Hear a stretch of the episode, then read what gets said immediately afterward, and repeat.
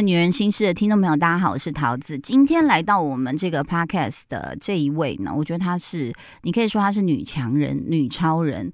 那我觉得她也是模范 everything 哈，不只是母亲，我觉得她是模范 everything。她最近出了这本书啊，呃，我觉得会是呃每个人人生一定会经历的一个阶段。然后你很需要这本书，这本书叫《不逃跑的陪伴》。欢迎杨月娥，阿娥姐好，桃子好，我是阿娥。你怎么可？你怎么可能？这个女生怎么可以这么坚强？而且。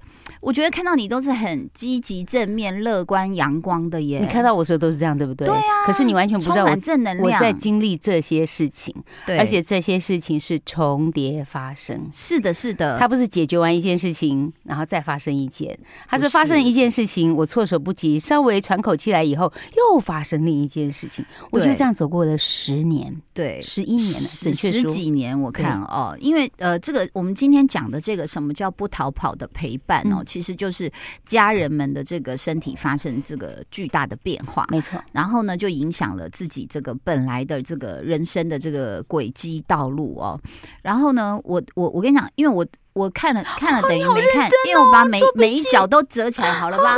那几乎每一角都折起来了。其实，呃，所以你有感觉对不对？我因为我有几年是我最痛苦，那个时候甚至我累到我第二次，呃，那个叫什么爆肝。我差点要走，那那一次甚至是我的小孩才两三岁的时候，哇！他们还跑到医院，妈妈，你一个人住这里，为什么没有带我们来？我都很想哭。然后我邻居也来看我，整个我整个就觉得说，怎么会累到这样？因为那时候又呃，我妈妈就是那个糖尿病并发多重器官衰竭，她最后走的时候，所以是每一年的下半年我都要去抢那个病床。然后有一次是刚好我在产台，姐姐又打来说没有病床。你要想办法。我说姐，我现在在产台上，所以就是我大概反反复复为了我妈，大概有六七年。哇，对，然后也发生。其实你写了很多事情，我都看了，我就觉得说哇，虽然说心有戚戚焉，但是我又觉得很。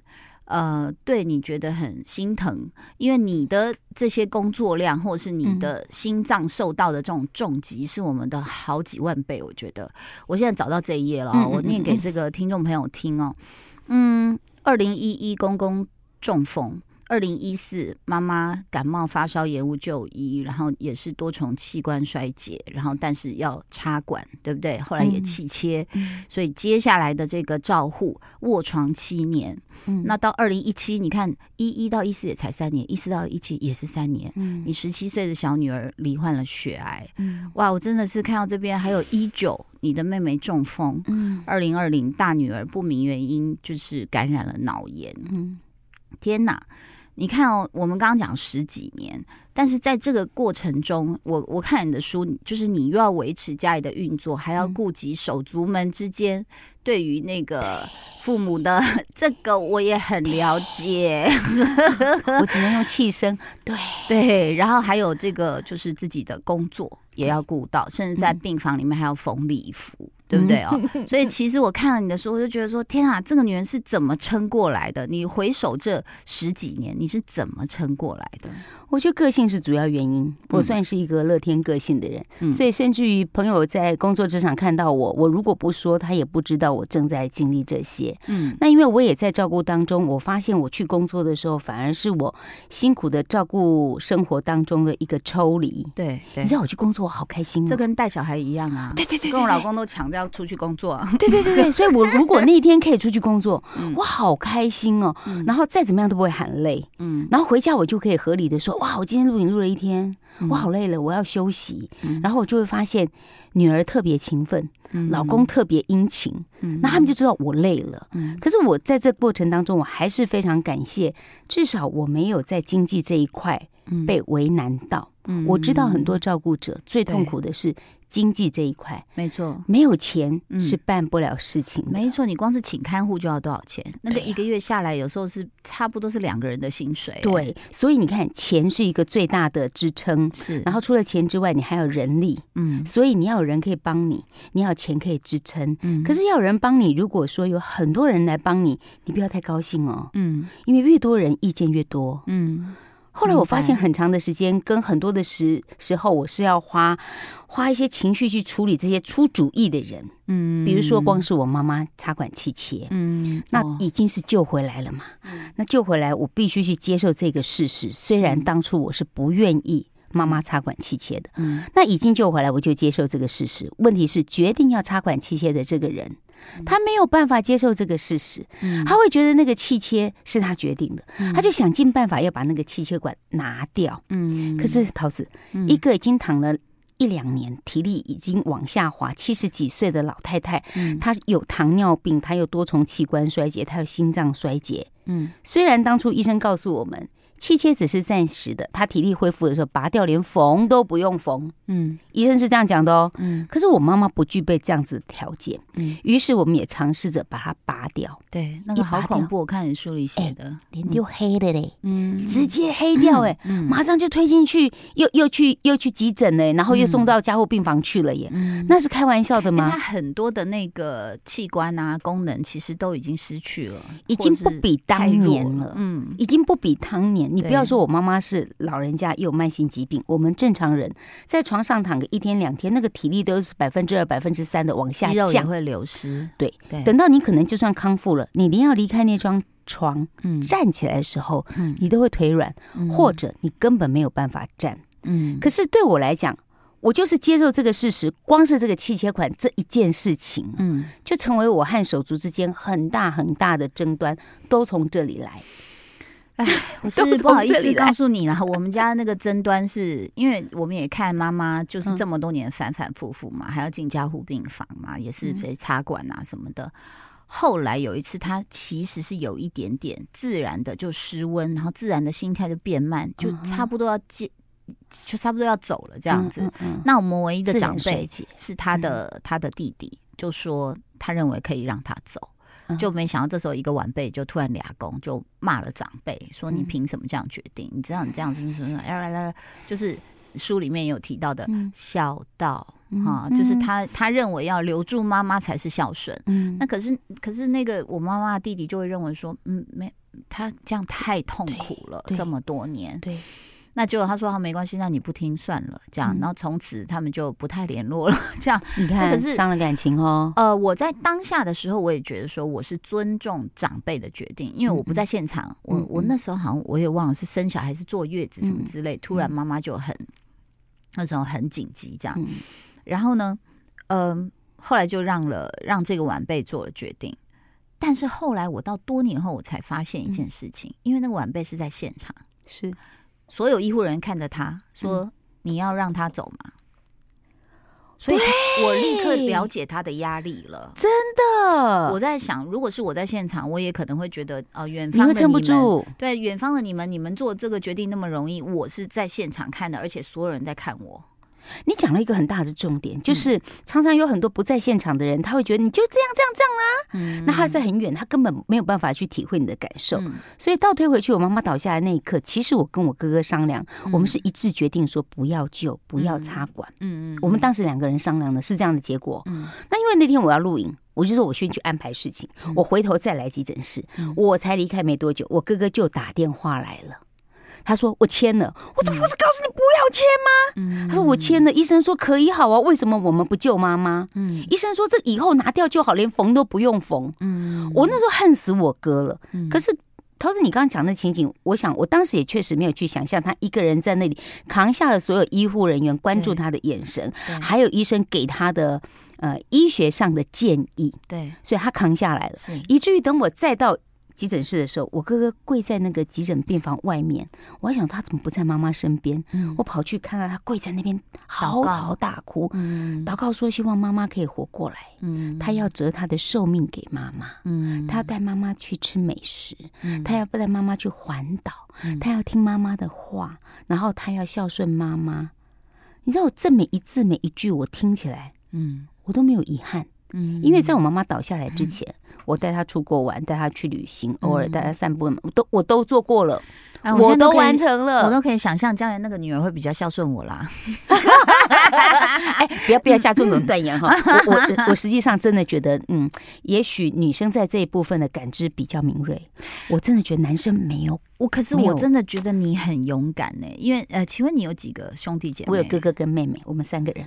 你知道我看到你的书里面写说，呃，那妈妈以后弃妾以后谁带？对，三个人坐下来你，带。对，我心里想说，点解啊？为什么啊？你为什么要冲第一个呢？因为其实这个时候，我我真的觉得中国人在这种呃所谓的善终这个过程哦，真的扯到很多就是所谓的孝道。对，那孝到底什么算孝，什么算不孝？因为有时候我觉得还是要量力而为。嗯那可是你那么忙的情况下，你也自己就说呃，唯一的一个原因就是说我家有电梯，哦我对外都这样讲，大家比较舒服。哦那事实上也是，电梯是一个伟大的发明。嗯我妈妈病了以后，我才发现那个五楼公寓、四楼公寓没有电梯，你就上不去，你就是上不去。但是那个过程中，就说你也其他的手我我觉得我最大的支持，点是我先生，嗯嗯，我觉得他是我的神队友。嗯他是我的神队友，在当下，因为大家鸦雀无声的，我们不是三个手足而已，我们都嗯结婚了，所以当场坐下来是六个人。嗯你知道后面那个人都在虎视眈眈的看着你，你做什么决定？我看看你做什么决定，你不要随口下决定哦。你扛了责任回去的话，嗯。我我我我我不知道会怎么样哦。嗯。我可以感受得到，我们自己三个兄弟姐妹其实嗯。都很想要照顾妈妈，嗯。但我余光有瞄到旁边的人，大家就眼神都在看旁边，你知道吗？嗯然后也就会靠着他的另一半的肩膀，嗯。然后侧着身这样子。嗯。你知道那个没有说话，那个没有说话，没有说话，真的没有人说话。啊，我嗯老公也知道我个性，他也觉得应该最可能的就是我带回去。嗯。当大家鸦雀无声的时候，他拍拍我肩膀说：“嗯。我们带回家，嗯。因为我们家有电梯，嗯。多有 guts。”嗯。但是我其实很知道我老公聪明，嗯。因为他这样对我嗯和我妈妈，嗯我还有婆婆耶。嗯有一天，嗯假如那早晚嘛，人都会。心比心啊，对对对，我我我有一天如果轮到是我婆婆，嗯我觉得我也会记得那一份情。嗯我老公那么听我，嗯但我老公失算的应该是他不知道我妈会躺这么多年，他可能觉得 也许一年或者两年，就没想到躺了七年。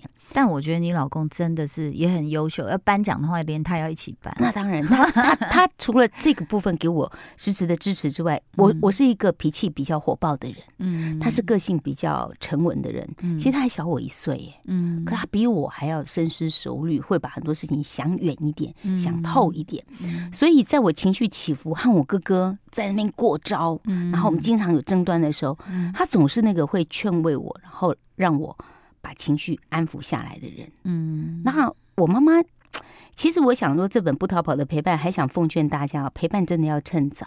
嗯。还有，我也很想劝劝很多的长辈朋友们，嗯。你不要现在很任性哈，嗯。然后脾气很很随意的这样发，嗯。你这会让子女在有一天需要去面对的时候，心里面会有一些圈圈点点叉叉叉。嗯。我妈妈以前是有躁郁、忧郁症集于一身的，嗯。她那个对我们日夜的折腾也真的是不遑多让。嗯。他可以早上四五点打电话把我叫起来，有看到你说臭骂一顿。对对对对对，骂完以后，他脾气发完，他就挂电话。嗯。如果我不接他电话，他就从基隆包计程车坐到台北我家来，哇，然后敲了门，空空空空空空进来以后把我臭骂一顿，这么有行动力，对，像旋风一样。我看你已经来了嘛，嗯。我就说好，你不要生气了，我只是嗯。刚刚没有接到电话，嗯。那没关系，我现在开车送你回去基隆。man，嗯我 man，他就发脾气，嗯。然后其实他是生病了，嗯。他满头大汗，嗯。然后眼泪也飙出来，嗯。全身冒汗、红肿这样子，可是他不愿意让我们陪在他的身边。你看这样子的父母，你让你的孩子连想要亲近你的可能都没有。嗯。我靠近妈妈，我想要开车载她回家，她摔我的门，嗯。我追出去，他按的电梯，又在楼梯间臭骂我一顿。嗯。邻居好奇跑出来看，嗯觉得为什么会这么大小声？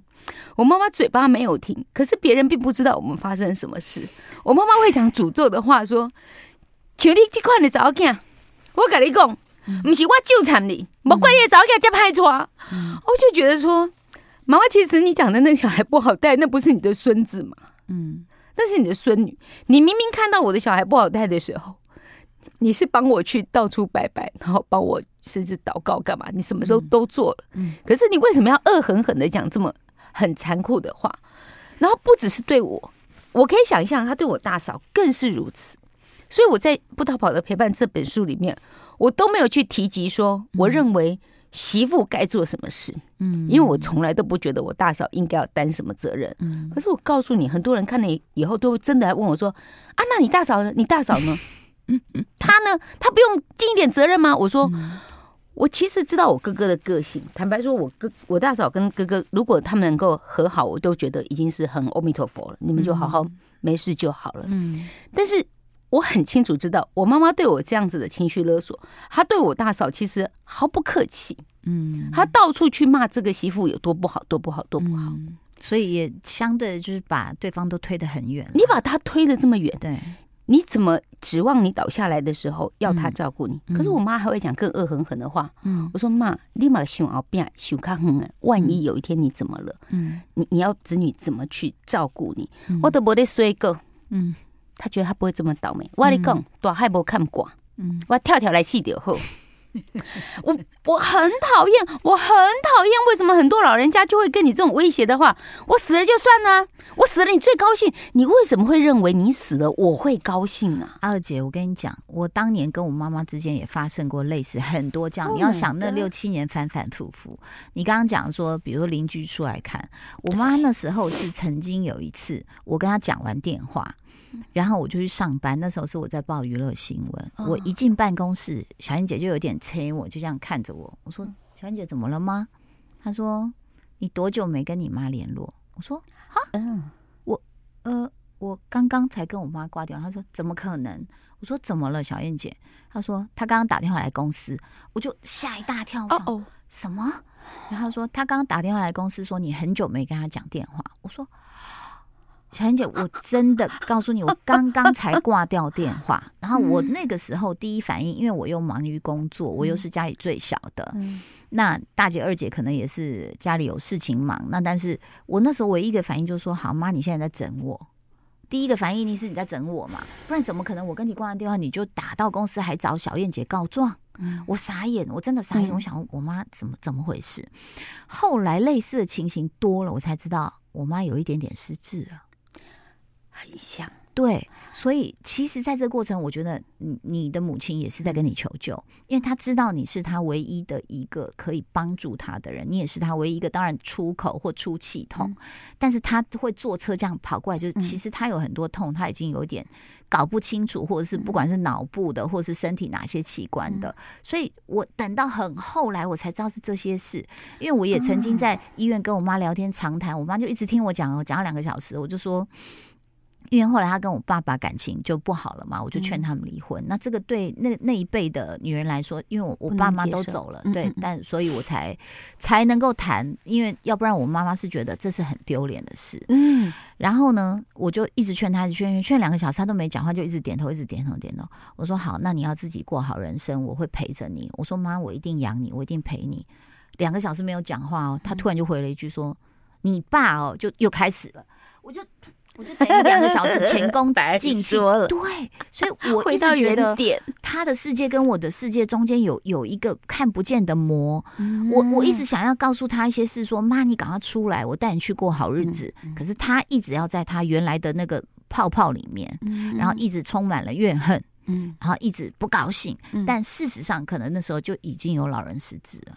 我们不知道，我觉得我妈妈后期应该也是这样，对不对？所以，尤其老人失智，其实会影响到的还有就是个性、情绪、脾气，很明显，他的疑心病很差，很对对对很高。然后他会觉得说，我妈曾经在我东西呀，我带她去那个银行，嗯嗯，然后就要领钱。他突然说要上厕所，那我已经拿了号码牌。我说妈妈快要叫到我，说我一看，我说哎，这个银行厕所在二楼，有一个牌子。我说那你去上，我我在这边。嗯他就走两步，他就突然转过来看我说：“你不能丢下我。”然后我说：“嗯，我什么时候丢下你过？”嗯，我那时候我也没感觉，我就觉得我妈又在整我。我这，但现在真的要过好多年，等自己当母亲，然后等自己慢慢去接触，看了很多书，或者听了很多访问，你才知道说。哦，原来那已经是征兆，而我们不知道。其实我妈身体不好那几年，刚好就是我最累的那几年。我又又有工作要生小孩，又顾小孩，所以那个其实我真的觉得，我看你的书，我又觉得我没什么资格在你面前谈累。没有，我觉得真的都是这样子。现在可能很多呃，那天谁黄崇林访问我的时候，他说：“阿姐，我现在也开始在照顾我妈。”我说：“哎，我倒退回去十年，哎，我说黄医师，我差不多就是在你这个四十几岁的时候，嗯，然后小孩还小，嗯，工作还在拼，可是父母的状况已经出现了。是，你知道那个时候，如果你没有足够的心智的承受耐力的话，嗯，再加上。家庭的力量如果不够支持你的话，比如说你的另一半，嗯，好，或者是你你的工作上没有办法让你很好调配的话，你其实会撑不住。我妈妈那时候真的好乱哦，她会编剧说我哥哥今天回家里拿刀要杀他，嗯，那我就相信了，嗯，因为本来我妈妈跟我哥哥也不 OK，我哥跟我们也很火爆，所以我我就相信了。但是呢，一次两次讲了以后。我就忍不住要去兴师问罪，问我哥：“你干嘛这样子吓妈妈？”然后我哥说：“我怎么了？”嗯，哎，他一个我怎么以后，我才发现说：“我问你，妈妈说你那天拿刀回去了，他就跟我讲没有了。那天我在孔子馒头店，我没有回去啊。”嗯，他压根没回去，就是有一些妄想。然后你知道，我妈有一次开胆结石，在医院里面，我陪她看。我中午做了便当，拿到医院去给他，他不在病床上，他可能推着那个点滴就去散步了。嗯，好了。隔壁床的一个太太看到我，哼医生，这人来找囝，唔通安尼啦。那我就在想说，我哩嘞，我在，我我不是拿便当来吗？啊，这两个早干是怎样？我不是就是出现的那个人吗？我我我是怎么遗弃我妈了吗？然后呢，我真的也不能生气，我就笑笑离开，因为我不知道我妈妈跟他讲了一篇什么故事。我有一个朋友，他是个知名人士。她是婆婆这样对她，她婆婆就去跟她工作单位的这些年轻人哭诉，说 说我朋友不孝顺。然后因为她是知名人士，她就到她粉砖去留言，就让大家看 看她笑话。然后她她说没有啊，我怎么了嘛？就是跟你刚刚那个一样，就是别那种不知不知情的旁观者，就是说你看你多不孝，你看你妈妈怎么跟我讲，你婆婆怎么跟我讲，对，然后就直接给她难看呢。那尤其是在公众现在在社群网站上面，就说他就是这么不孝啊，什么什么的啊，我就觉得天哪，这大家要注意。其实听我们 podcast 不是说我们两个来抱怨，而是其实我觉得有一个呃症结点，就是其实老人出现这些症状的时候，你要注意，恋爱卡注意一点。哈，因为他可能是他可能有事，对他可能不是愿意的，他可能是脑有状况或者有什么其他状况是我们不了解的。对，不过不逃跑的陪伴，我觉得太好聊了。我也我请这个阿二姐下一次再继续来，好，好不好？我们再继续聊聊我们的人生故事。OK，谢谢你，谢谢，谢谢，拜拜。